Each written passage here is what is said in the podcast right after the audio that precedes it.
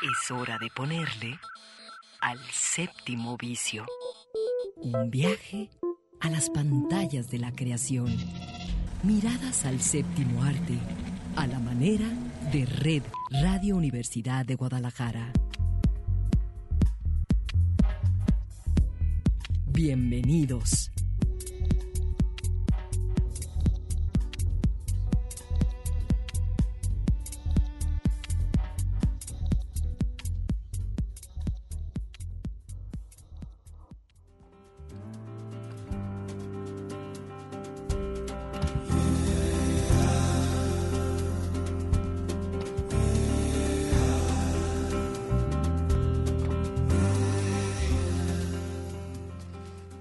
Bienvenidos, bienvenidas.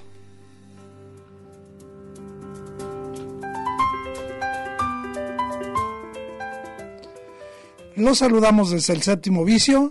Claudia Caballero. Y Eduardo Quijano. Buenas tardes a todos. Hoy empieza mayo. Bueno, ya empezó mayo, pero para nosotros el primer sábado de mayo, eh, fíjate que mayo es así como ese momento en que te dicen, oye, el, al año, el año ya se está empezando a hacer más macicito, más, más, más viejón porque digamos enero, febrero, marzo y algo de abril, sobre todo por las vacaciones, como que eh, todavía no, no, cuaja bien la gelatina del año, pero es, ya en mayo ya la cosa se puso de veras seria. Y justamente hoy queremos eh, empezar nuestro programa, Claudia, eh, porque hay un asunto eh, también vamos a hablar de, películas, vamos a hablar de, series, vamos a, revisar la cartelera, pero eh, hay un asunto que es de la mayor trascendencia y lo quiero plantear de una manera, digamos, eh, básica, no, no digo sencilla, pero sí básica. Fíjate, Claudia, que, y para toda la banda, que durante todo el año pasado, pero es un movimiento que ya viene desde hace mucho tiempo, eh, la comunidad cinematográfica, entre, los que nos encontramos, algunos participamos directamente en los foros que a través de de streaming a distancia se realizaron, eh, se convocó para eh, un montón de mesas para realizar cambios o para crear una nueva ley federal de cinematografía. Eh, al principio eh, hubo un acuerdo de que eh, se digamos se colocaría el, conjunto de acuerdos en una iniciativa para esa nueva ley. Esa iniciativa que debe de ser digamos autorizada legislada en la cámara de senadores llegó al senado pero resulta que a principios de semana el senador Ricardo Monreal eh, pues eh, anunció, eh, hizo ver de que esa iniciativa se iba a posponer en términos legislativos, pues se congeló. Sí, se congeló y, se, y, él, eh, digamos, argumentaba de que ah, se habían presentado otros actores, entre los cuales señaló explícitamente Alejandro Ramírez, el, digamos, el propietario, el CEO de la cadena eh, de exhibición Cinépolis, y también al propio Epigmenio Ibarra como otros interlocutores que se habían acercado y que eso implicaba, pues, eh, pues hacerle caso a alguien más. Eh, pero pues obviamente la comunidad cinematográfica se, eh, pues, eh, se resiste a esta situación y el pasado martes, el martes en la noche, se publicó a través del sitio de la Academia Mexicana de Artes y Ciencias Cinematográficas un comunicado bastante largo, nosotros ya lo, lo colocamos en la página del séptimo vicio, en Facebook, donde la comunidad cinematográfica eh, nacional, a través de pues, eh, un buen número de eh, colectivos, de asociaciones, de agrupaciones, señalaba su compromiso con la necesidad de seguir trabajando en estas mesas de Parlamento abierto para defender la creación de una nueva ley federal de cinematografía y el audiovisual, porque aquí se incluyen también otros formatos, estamos en el 2021, eh, una ley que, eh, digamos, el enfoque primordial eh, estaría en garantizar los derechos culturales y el acceso a la cultura nacional de las y los mexicanos. Digamos, estoy eh, sintetizando eh, la propuesta de eh, esta, este, esta comunidad. Sí hay un énfasis en esta protección de la cinematografía nacional como, como actividad cultural primordial, ¿no? Sí. Frente a estos intereses del monopolio, ¿no? Sí, y fíjate que lo, el centro de la crítica es que dicen que la actual ley eh, pues lo que está haciendo un poder absoluto de lo que se llaman los agentes dominantes, concentradores, tanto en la distribución como en la exhibición, y que eh, pues impiden una adecuada participación del resto de estos eh, agentes económicos y que pues definitivamente digamos condicionan las posibilidades tanto para quienes producen, pero sobre todo y particularmente para los espectadores mexicanos. Y ese, ese es un asunto, digamos, de la mayor importancia. Sí, porque lo que se busca es este equilibrio, ¿no? Para que sea efectivo ese fomento a la cinematografía y en todas las etapas de esa cadena económica de, esta industria, ¿no? Sí, aquí estas 22 organizaciones y gremios de la comunidad cinematográfica que agrupan a más de 3.000 profesionales eh, y que ya digamos, habíamos eh, eh, participado en la, en la elaboración de esta iniciativa y que se había consensado, lo que se intentaba básicamente era ah, terminar con esta problemática de concentración que sufre nuestra industria del cine, sobre todo en el sector de exhibición, donde dos cadenas, lo sabemos, Cinépolis y Cinemex, ahorita Cinemex está en, digamos, en un receso, pero no, no, no se ha declarado en bancarrota, ¿sí? Eh, concentran entre ellas 92% de las pantallas. ¿Eso qué implica? Pues que lo que vemos en realidad es lo que ellos quieren que veamos, ¿no?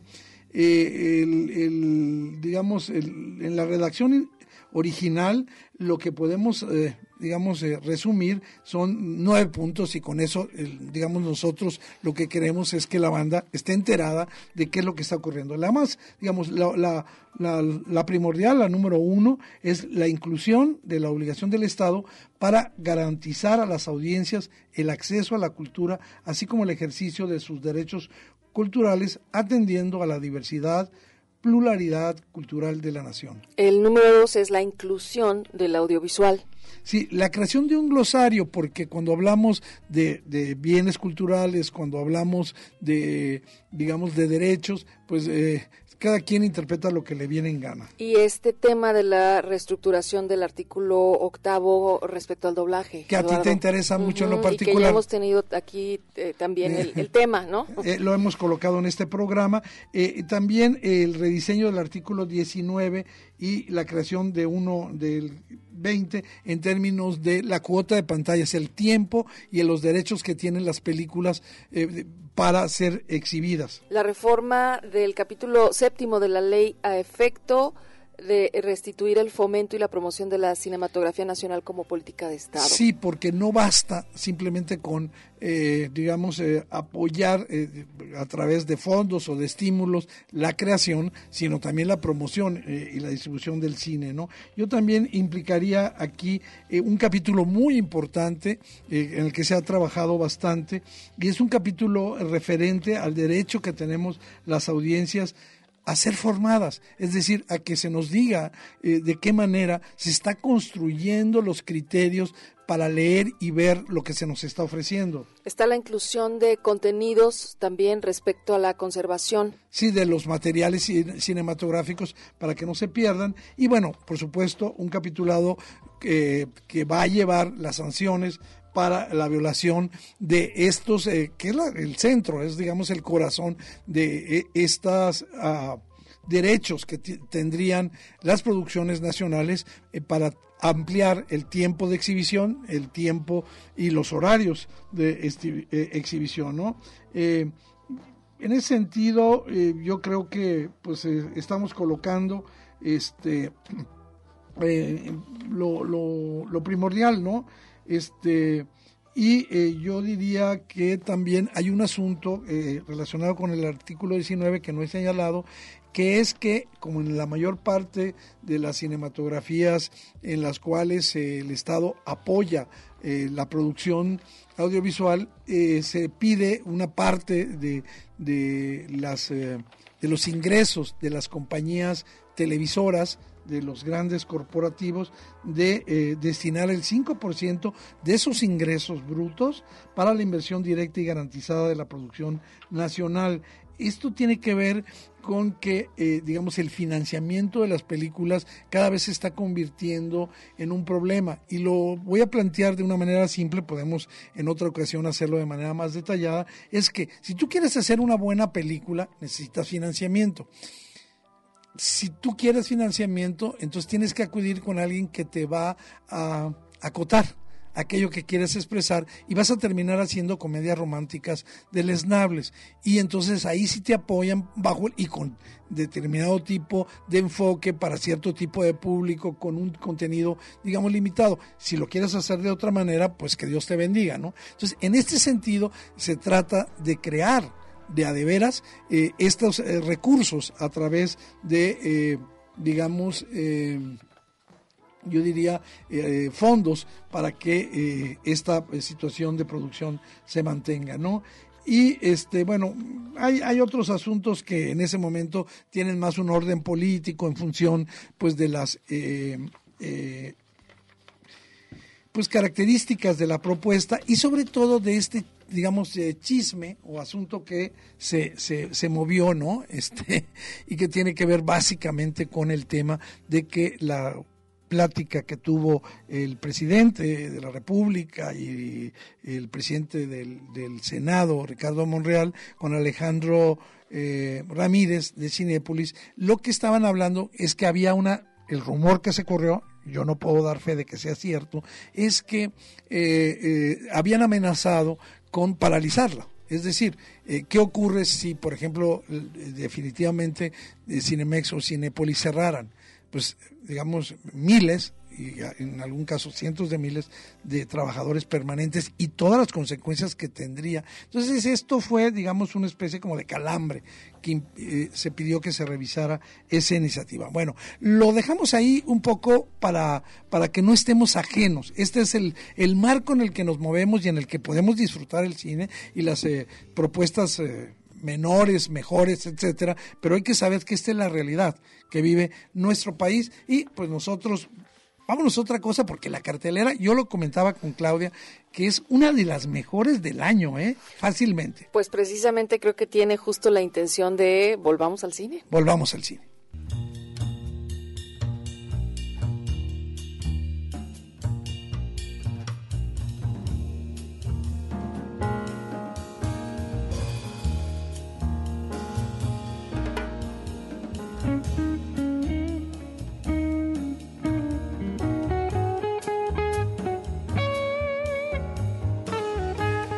Bueno, eh, pues yo sé que eh, muchas de las películas que están aquí ya hemos hablado de ellas, pero lo que queremos decir es que para quien quiera ir al cine, yo, sabe Claudia, saben ustedes, pues he estado yendo al cine, he estado yendo a las salas de cine, eh, me he sorprendido con que en algunas funciones, yo voy a las, digamos, honorarios un poquito raros, a mediodía, por ejemplo, la primera función de, la, de mediodía, a la hora de la comida, o más en la tarde-noche, entonces hay más gente de la que yo me imaginaría por el horario y en películas que no necesariamente son de las demás eh, de convocatoria. Pero bueno, este hay eh, buenas condiciones. Yo, desde mi punto de vista, sí puedo decir que el, cuidado se tiene con las personas. Y vamos a empezar con eh, pues la primera película que yo diría que hay que ver, ¿no? Este, una de esas películas, eh, sin lugar a dudas,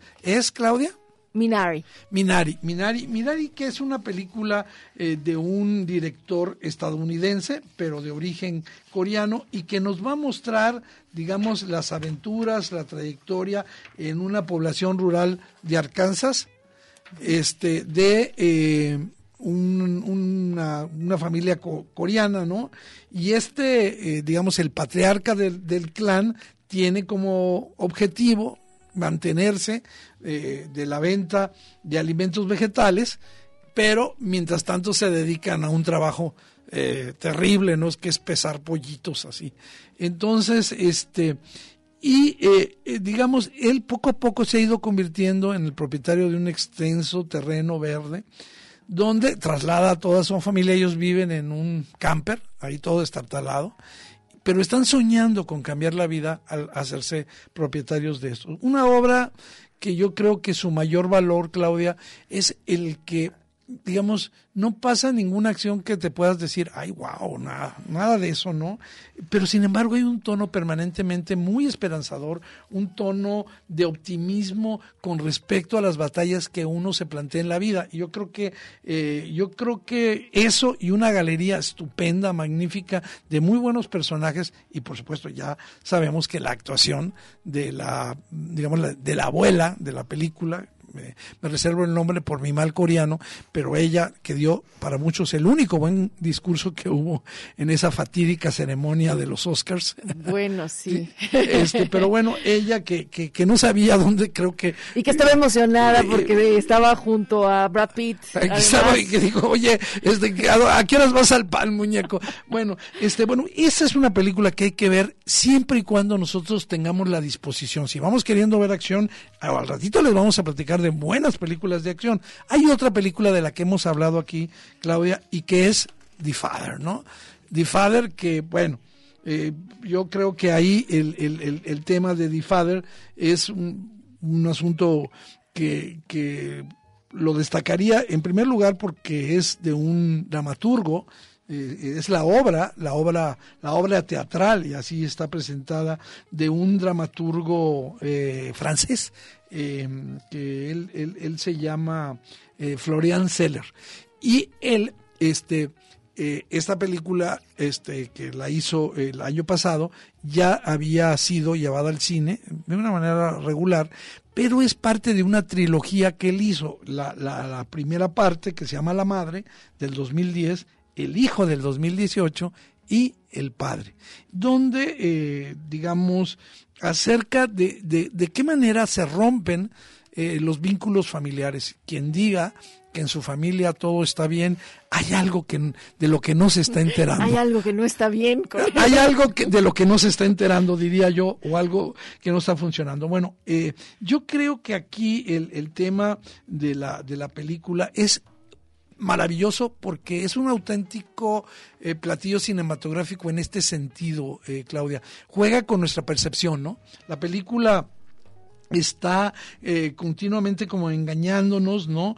Porque estamos viendo las cosas a partir del comportamiento de un anciano que padece demencia senil, un Anthony Hopkins, que a sus 83 años baila bonito, bailó con Salma Hayek, no sé si viste ahí el meme. Justo este tema, ¿no? De no tuvo que estar en la ceremonia del Oscar porque estuvo toda la semana en las redes sociales, el tipo es de lo más... Pero sí sabes por qué no fue, ¿verdad? El Cuéntame el chisme. El chisme porque no fue es porque él quería que le dejaran hacer un discurso desde su desde su... ¿Y no le dejaron? Y no lo dejaron.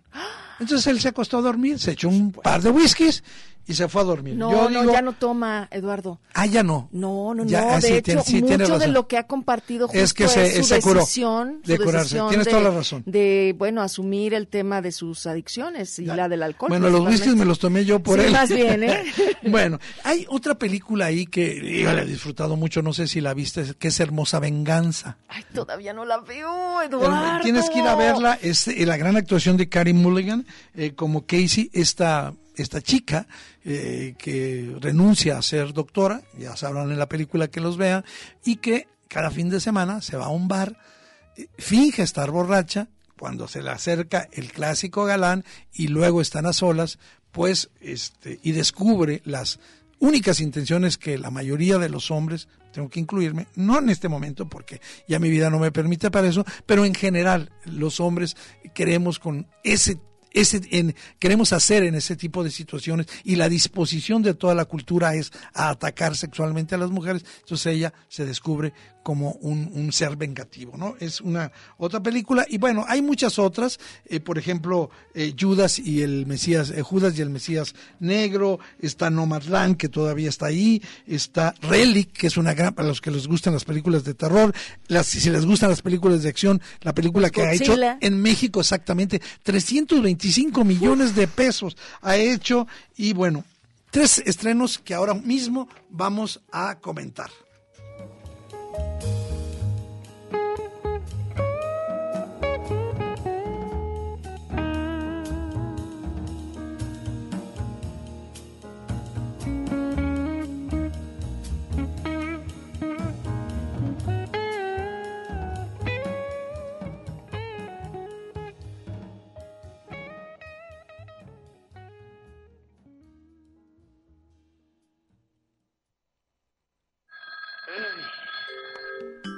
Séptimo vicio. ¿Quién? Mirada encendida en imágenes múltiples. Que suba inmediatamente y que no me moleste nadie porque esto va a ser escalofriante. La voy a hacer pedazos. Un poco de música, música.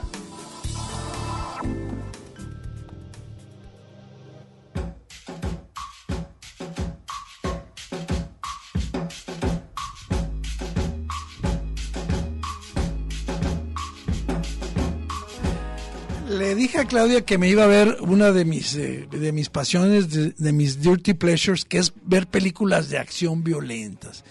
Y yo me acabo de llevar una enorme sorpresa porque no solo era entre, un entretenimiento para cargarnos de adrenalina, para sacar las tensiones, sino una enorme película. Y esta película se llama Nobody, Nadie, es, eh, está en salas de cine y es la confirmación de que siguen existiendo, Claudia, eh, historias que contar, aunque sea una historia que ya no las han platicado mil veces, y de la mano de un cineasta muy interesante que, eh, bueno, nos ofrece Nobody, es una película de acción, es una película de venganza, todo eso ya seguramente ya lo, lo hemos sabido, y tiene varios, eh, digamos, eh, ingredientes buenos. Primero que David Leitch es el, el, este, el productor, este, es el responsable de Deadpool, eh, ¿te acuerdas de esta película? De Deadpool 2.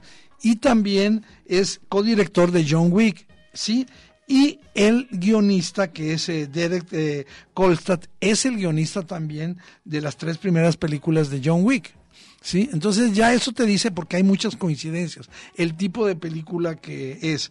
¿Quién es el nadie en esta película? Bueno, se llama eh, Hutch Mansell, interpretado nada menos por Bob Odenkirk. ¿Sabes quién es oh, eh, Bob Odenkirk? Pues por supuesto, este Better Call Saul es él. O sea que todos los fans de esta serie tienen que ir a ver nadie. exactamente. Y no solo de esta serie, acuérdate que él también sale también en Breaking Bad. Parte de Breaking Bad. Ok, bueno, él es un tipo... ¿en esta película es donde sale Christopher Lloyd? Exactamente, ya. Ay, es un actorazo, Eduardo. bueno, pues el doctor, eh, Doctor Brown en Volver al Futuro. Sí, entró... El Doc Brown, sí, el Doc Brown. Y también, eh, ¿sabes? En, eh, un papel que se le olvida mucho de Christopher eh, Lloyd es el de este, el tío Lucas en los... es maravilloso. sí, bueno, no voy a hablar demasiado. Yo creo que es una película de acción desbordada. Yo fui con mi compañera, la que desde aquí saludo, querida Ana. Este, y lo, lo, lo que ella quedó verdaderamente sorprendida de lo que estaba viendo, porque iba esperando otra cosa y la película tiene ironía, la película, digamos, tiene como un formato de cómic, ¿no? Como de cómic, pero todo en un realismo brutal. Eh, destaca el humor, un, un humor irónico, ¿verdad? Un humor, este, que eh, eh, hace que no tomemos tan en serio este, este realismo de la película, ¿no?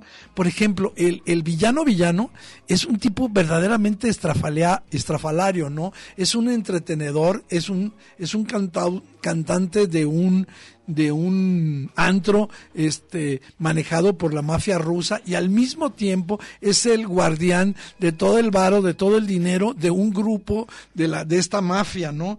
Este eh, y todo el elenco, la, la propia esposa de, de Nadie, de Hutch, este, Connie Nielsen, ya hablabas de Christopher Lloyd, ¿verdad?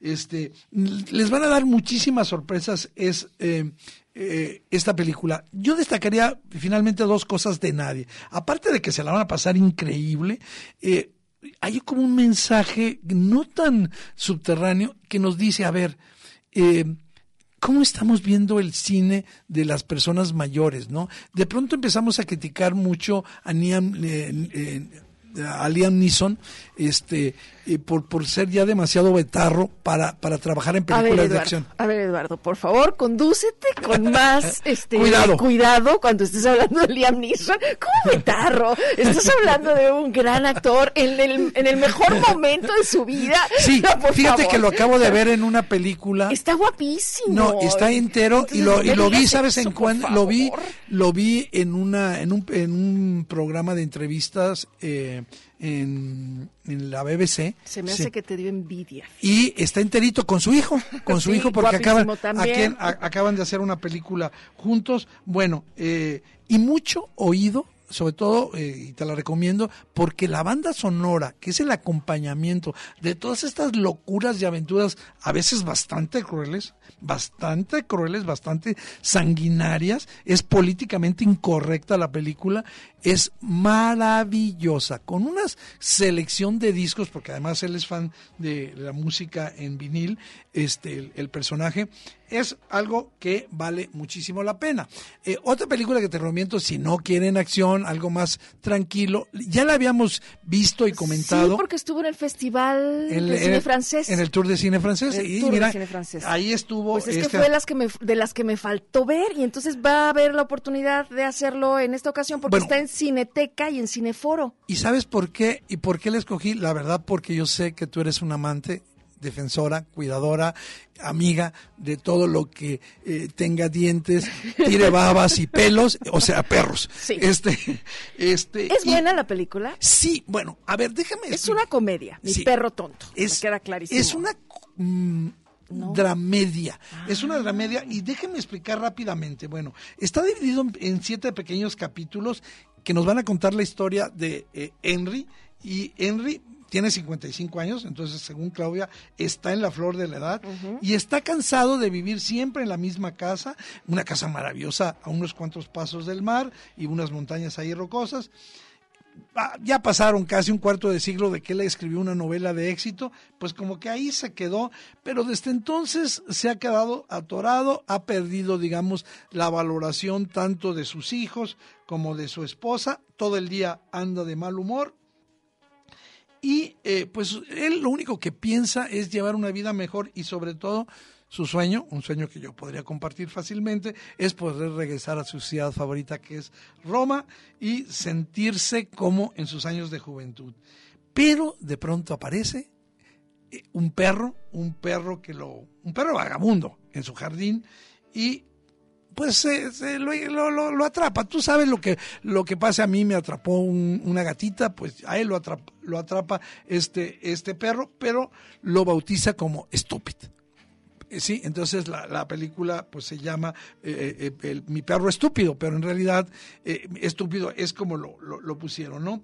Y yo creo que hablando de más allá de la historia, lo que la película va a reflejar es el aburrimiento, el vacío, esta especie como de parálisis emocional que nos llega en cierto momento de la vida y que sobre todo en los matrimonios, en los matrimonios que tienen, digamos, muchísimo tiempo juntos, mucho tiempo juntos, eh, necesitan, digamos, cada quien su propio espacio, ¿sí? Y muchas veces creemos que estar siempre como muéganos es lo que resulta, ¿no? Yo creo que tiene momentos muy, muy buenos, eh, sobre todo eh, cuando el perro está de por medio, ¿no?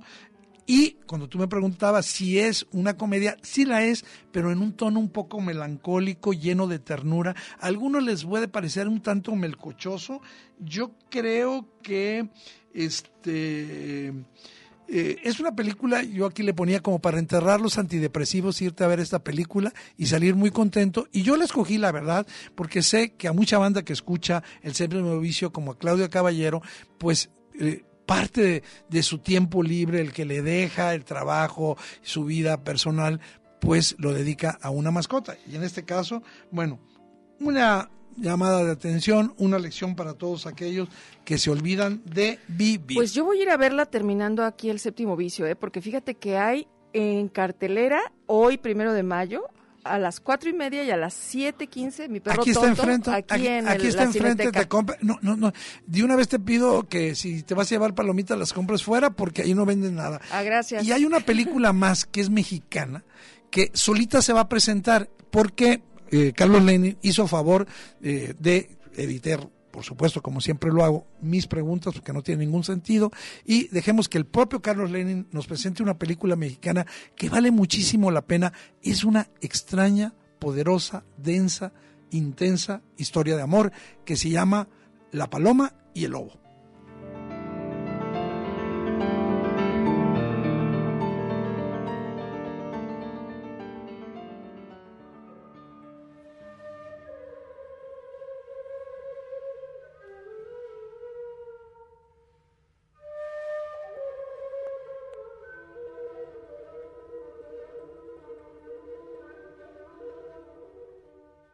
Hola, ¿qué tal? Soy Carlos Lenin, director de la película La Paloma y el Lobo.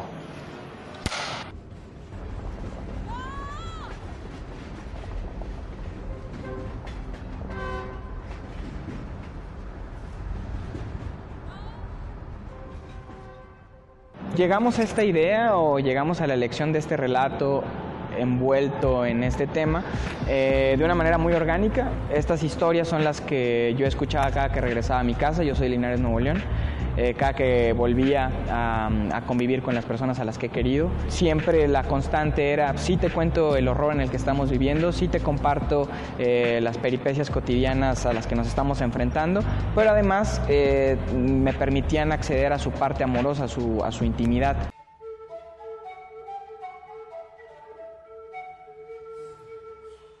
Como director decidí omitir la violencia, no mostrártela, sino más bien construirla sonoramente para intentar obligar al espectador a que llene esos vacíos violentos con su propia experiencia, con sus propias búsquedas. No me interesaba solo representarla, sino hacerla presente en la sala. Queríamos permitirnos ir a cada lugar, dialogar con ese espacio y encontrar las imágenes adecuadas para nuestra tristeza particular, nuestro amor particular y el lugar, el entorno, la realidad a la que nos estábamos aproximando.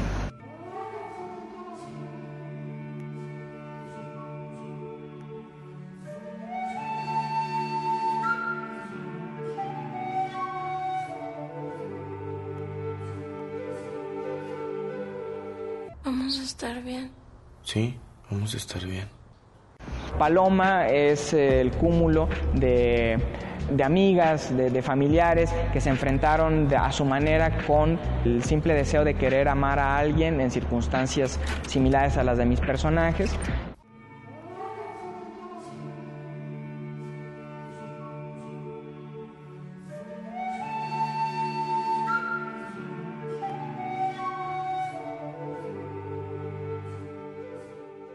¿Te acuerdas?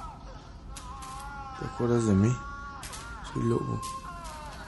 Conocí a tu papá. Yo lo vi morir.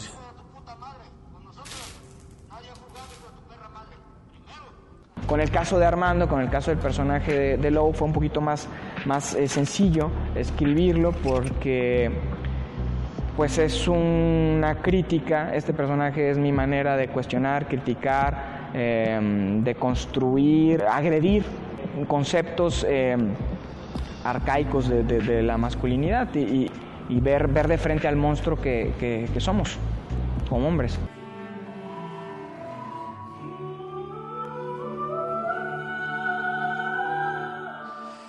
Bueno, pues eh, ahí está, las sugerencias, tres películas, Nadie, Mi Perro Tonto y eh, La Paloma y el Lobo, de diferentes facturas, con diferentes densidades, pero cine para todos en las salas de cine. ¿Y qué te parece, Claudia, si nos vamos a un breve y corte para este eh, escuchando una canción de un grupo que a mí me gusta mucho, Gran Sur, con esto que estrenaron y que se llama Fina Condena.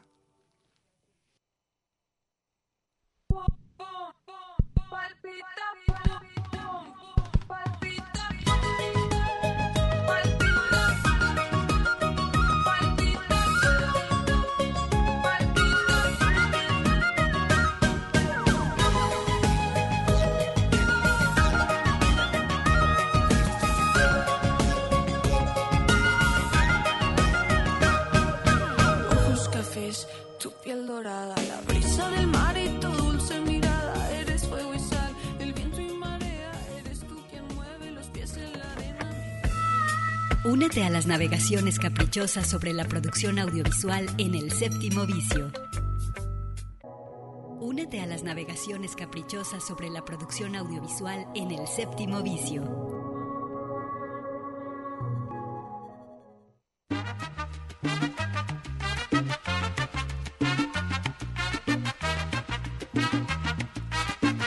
Bueno, ya se puso con sabor de sábado el séptimo vicio, con sabor de, pues no sé, a lo mejor una chelita, alguna bebida espirituosa, algo que ayude al espíritu a que se mejore, ¿verdad?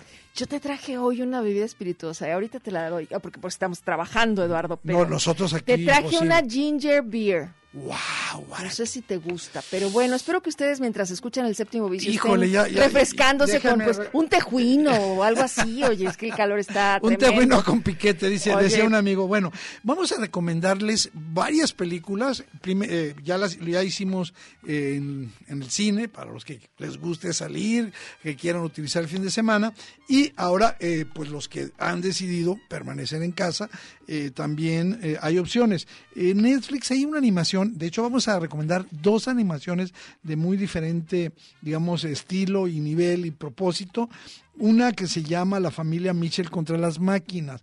Y hay, eh, digamos, la, la- la idea, la vieja idea, de que las animaciones solo son para los niños, ¿sí?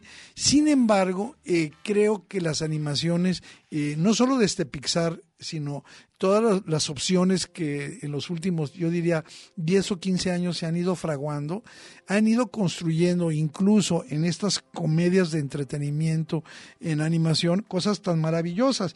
Tú recordarás Lluvia de hamburguesas, ¿verdad? Por Eh, supuesto. Cloudy with a chance of meatballs. Así se llamaba, ¿no? Surfer. Lluvia de hamburguesas yo creo que se convirtió en una película ya también de culto eh, en el sentido estricto de eh, poder romper ese límite entre no tienes no tienes que mm, ay, no sé es que la caricatura y lo platicábamos el otro día como tal que veíamos cuando éramos chicos y, y ahora hay una mezcla entre una muy buena historia no y este y un humor que en efecto no es exclusivo para niñas y niños. Qué bueno que se siga asociando el humor para ellos, pero entiendo que esta es una parodia. Una de- parodia- una película, ¿verdad? Sí, bueno, la, la, eh, Meatballs es una parodia de una película de, de desastres, los directores Philip, Phil Lord y Christopher Pero esta Miller. de la familia Mitchell contra las Ah, máquinas. a ver, esta es la que, bueno, lo- los estaba mencionando esta, esta película Sí, por los directores. por los también. directores de eh, Lluvia de Hamburguesas, son los mismos, también son los responsables de una de nuestras películas favoritas, tuya y mía,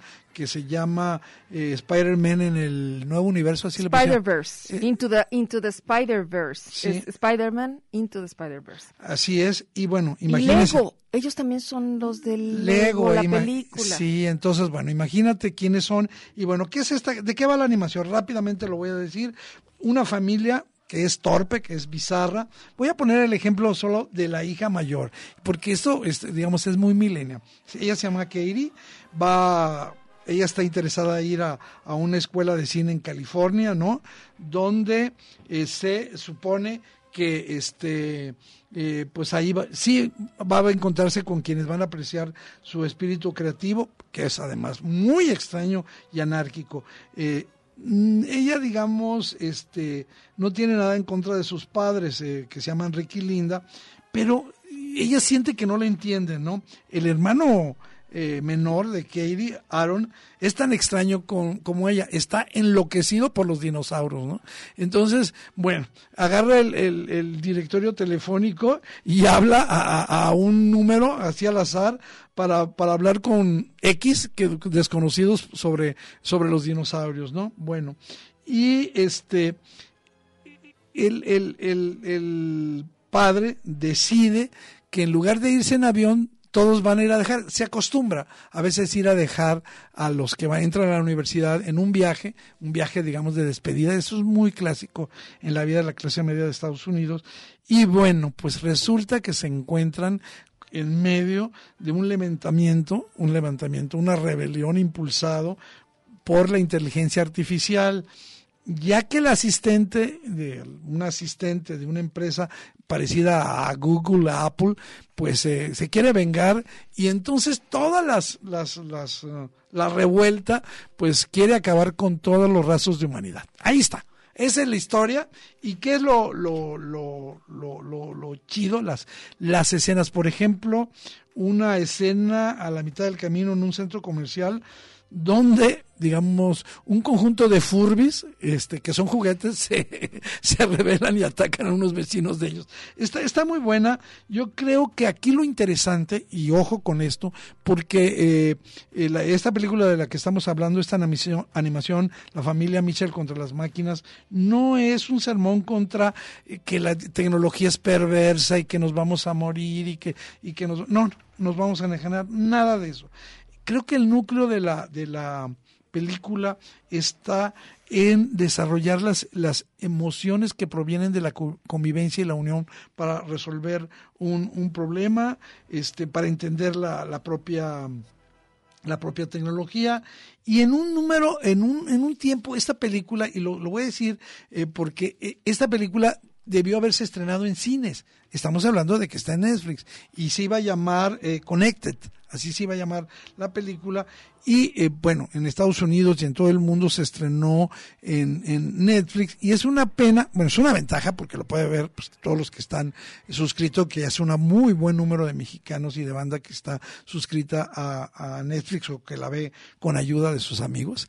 Entonces, este, porque creo que se disfrutaría mucho en la gran pantalla. Pero hay otro, hay otro, hay otra animación mucho más triste, mucho más breve, que fue la que ganó el Oscar a la a la mejor animación eh, cortometraje.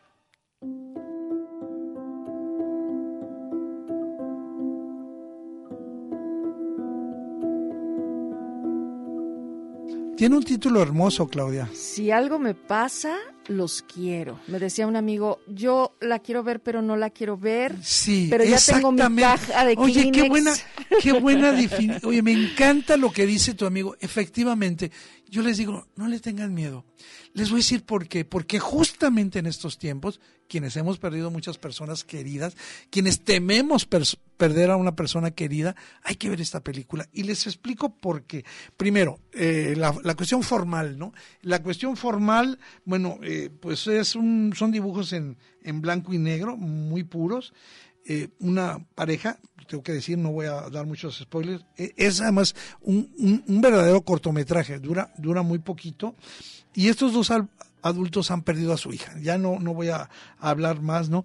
Y lo que pasa es que la animación se va a mover, ojalá me lo pueda expresar adecuadamente, se va a mover emocionalmente y sensiblemente con esta música de piano maravillosa que tenemos atrás, que es el fondo de la película, este, de acuerdo a los estados de ánimo. Y, y, y los dibujos y van a ir creciendo y las imaginaciones de ellos. Eh, yo también decía que era en blanco y negro, pero conforme va avanzando, también va a haber colores, también va a haber situaciones. La narración es muy simple, pero es extraordinaria prácticamente no hay diálogos, está llena de gestos, de expresiones, de movimientos.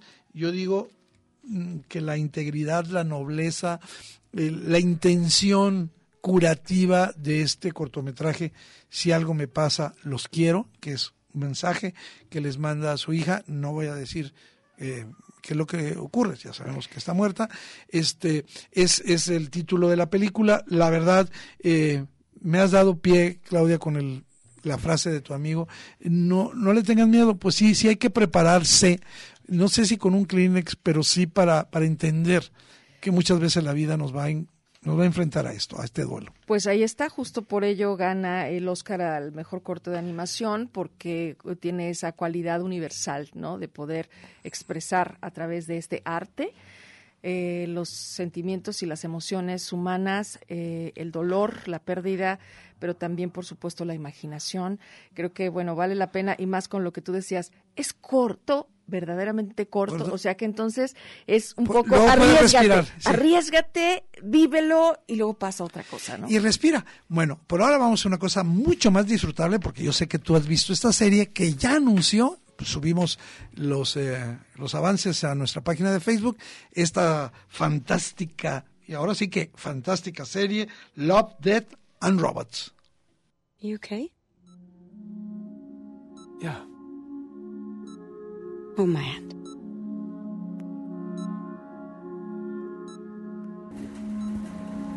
You feel something. Don't you?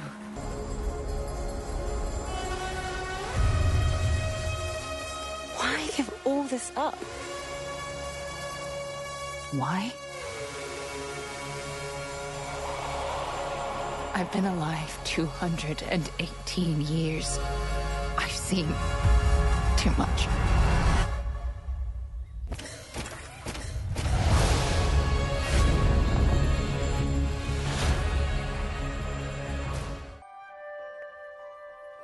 Bueno, tú has visto esta serie. Sí, Eduardo, el año Son pasado 18 llegó, episodios. Ajá, llegó a Netflix eh, Love, Death and Robots y la verdad a mí me dejó impresionada de, mu- de muchas formas porque es un despliegue en cada uno de estos eh, capítulos, en cada una de estas historias.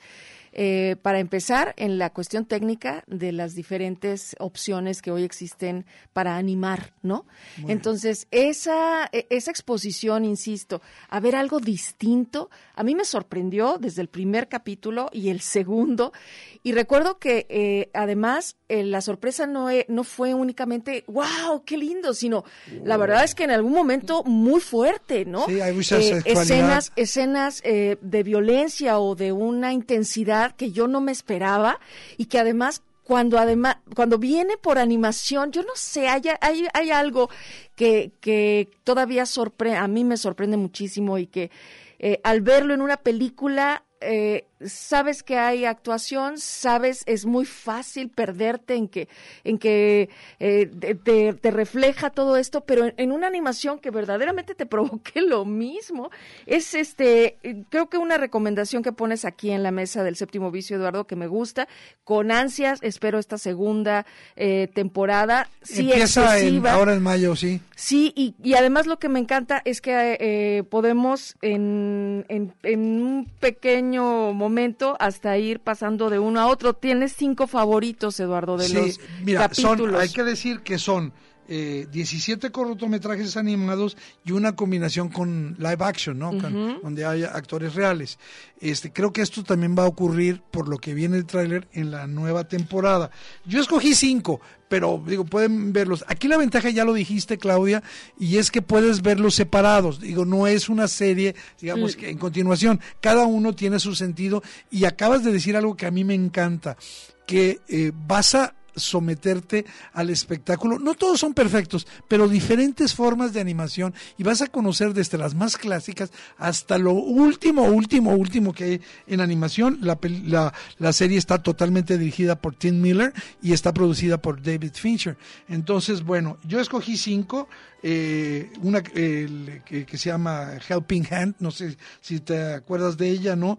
Este, que se parece mucho a Gravity, según yo, ¿no?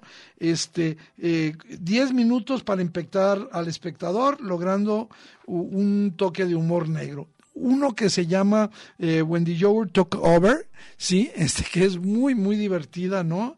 Este, que va a contar la historia de cómo unos científicos por accidente crean un yogur de inteligencia superior. ya no, ya no, ya no me detengo más.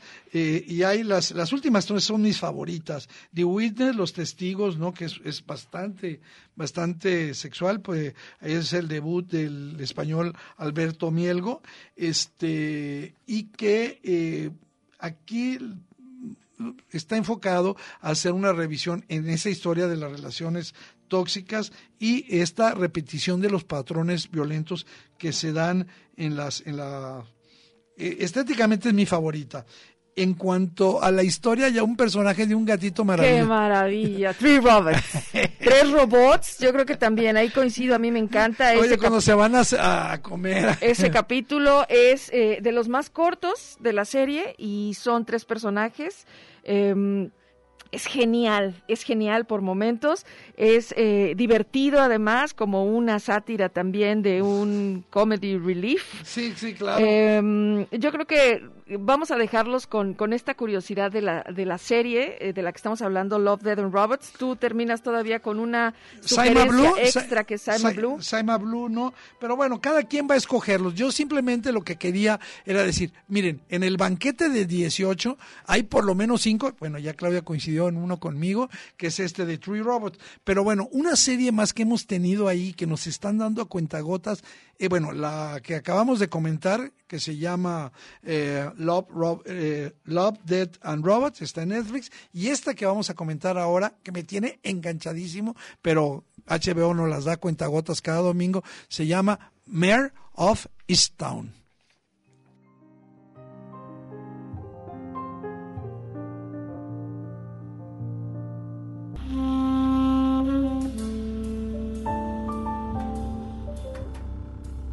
Yo llegué a esta serie porque dije, está Kane Winslet, la voy a ver. Y no me ha decepcionado. Es una serie, digamos, hemos visto solo dos capítulos, pero con eso es más que suficiente. No, bueno, vimos dos y estamos ya, pero yo estoy esperando el El tercero el mañana. mañana. O sea, Ah, sí. ya lo estoy esperando. Quiero saber qué está pasando. Quiero saber cómo es que no alcanzo a ver más. de estos asesinatos. Bueno, les eh, platicamos rápidamente antes de que concluya, porque ya nos está. Eh, eh, la historia de Mary, eh, Mary eh, Sheehan. Hay que decir que Mare eh, en inglés significa yegua. Y ella en realidad es, es, es como una yegua, una yegua que está cansada. Todavía tiene mucho vigor, pero está muy cansada, ¿no? Ella está, eh, eh, Sheehan está, y es la, la, la sargento detective en un pequeño poblado de la Pensilvania rural es que ella carga su sobre, su- sobre sus hombros el no haber resuelto el crimen de una compañera de la, del college que este, a la que le mataron a su hija que era drogadicta, ¿no? ¿Recuerdas, eh, Claudia? Bueno, la chica está desaparecida y entonces Bueno, eh, sí. tiene que ver, Bueno, obviamente, ya dije que la con, mataron, eh, sí. ajá, tiene que ver con una, eh, lo acabas de decir, con, con algo que, que parece una sombra para ella, algo eh, que además se suma a todo lo que vas descubriendo en los primeros dos capítulos de su vida y entonces entiendes un poco por qué es Oscar, por qué es malhumorada, por qué en realidad todo el pueblo la conoce, obviamente porque es la detective, y porque además hace muy bien su trabajo, pero creo que es muy rico el personaje que hace Kate Winslet. Sí, sí. Realmente vale mucho la pena esta serie. Si ustedes tienen oportunidad Mira, de verla en dos capítulos, ¿cuántos giros ha dado? Eh? Porque ya andamos sobre el ex de, de Kate Winslet, porque está divorciada, este y bueno, pues tiene hay un galán nuevo que es un escritor que pues, es, ¿cómo se llama este? Ah, Pierce, es el, es el, Guy Pierce, es el, el galán. que El le- galán. un escritor que le cae. Hace Es- mucho que no lo veíamos. ya, fíjate. sí, y, y se ve bien, ¿eh? Sí, se, sí. se ve entero. Yo creo que no hay tiempo. Les prometemos que la próxima semana hablamos de una serie que yo vi en Netflix, que también se puede ver. Estoy escogiendo de esa, no es el caso de Mayor of Easttown de, en HBO, una que se llama Sociedad de Consumo. La vamos a comentar la próxima La semana. vamos a dejar de tarea, De Eduardo, tarea. para Se que la por- comentemos aquí. Son cuatro capítulos puedan verla. diferentes que no andemos consumiendo aquellas cosas que nada más nos venden y que nos, se nos antojan. Yo creo que es una muy buena serie de cuatro capítulos sobre el consumismo y bueno, pues el tiempo se nos ha terminado. Hemos hablado de muchas cosas hoy así en un brevísimo resumen sobre pues esta iniciativa de ley que está congelada. Revisamos la cartelera cinematográfica. Les hablamos de que para ir al cine, por ejemplo, se puede ver Nadie, Mi perro tonto, La paloma y el lobo. Dos animaciones muy buenas. La que- familia Mitchell contra las máquinas y si algo me pasa, los quiero. Y eh, también eh, de estas dos series de las que hablamos hoy, Love, Death and Robots, hablamos solo de la primera temporada porque ya se, ya se anunció la segunda temporada y esta serie de HBO que se llama Mayor of Easttown. Bueno, Claudia, eh, y sobre todo, pues un- un- una felicitación afectuosa para nuestro productor y eh, a cargo de los controles técnicos, Beto Alberto González. Gracias por todo, a, a todos ustedes, a toda la banda. Vamos escuchando algo de energía, algo de, del aporte que se llama La Bestia. Hasta pronto, Claudia. Hasta luego, Eduardo, y a todas y a todos. Un saludo, hasta la próxima. Feliz fin de semana.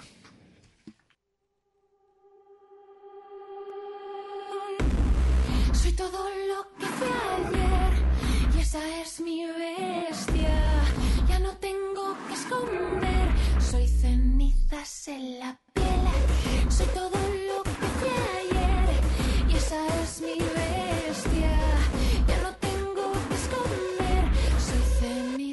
En la piel. Nació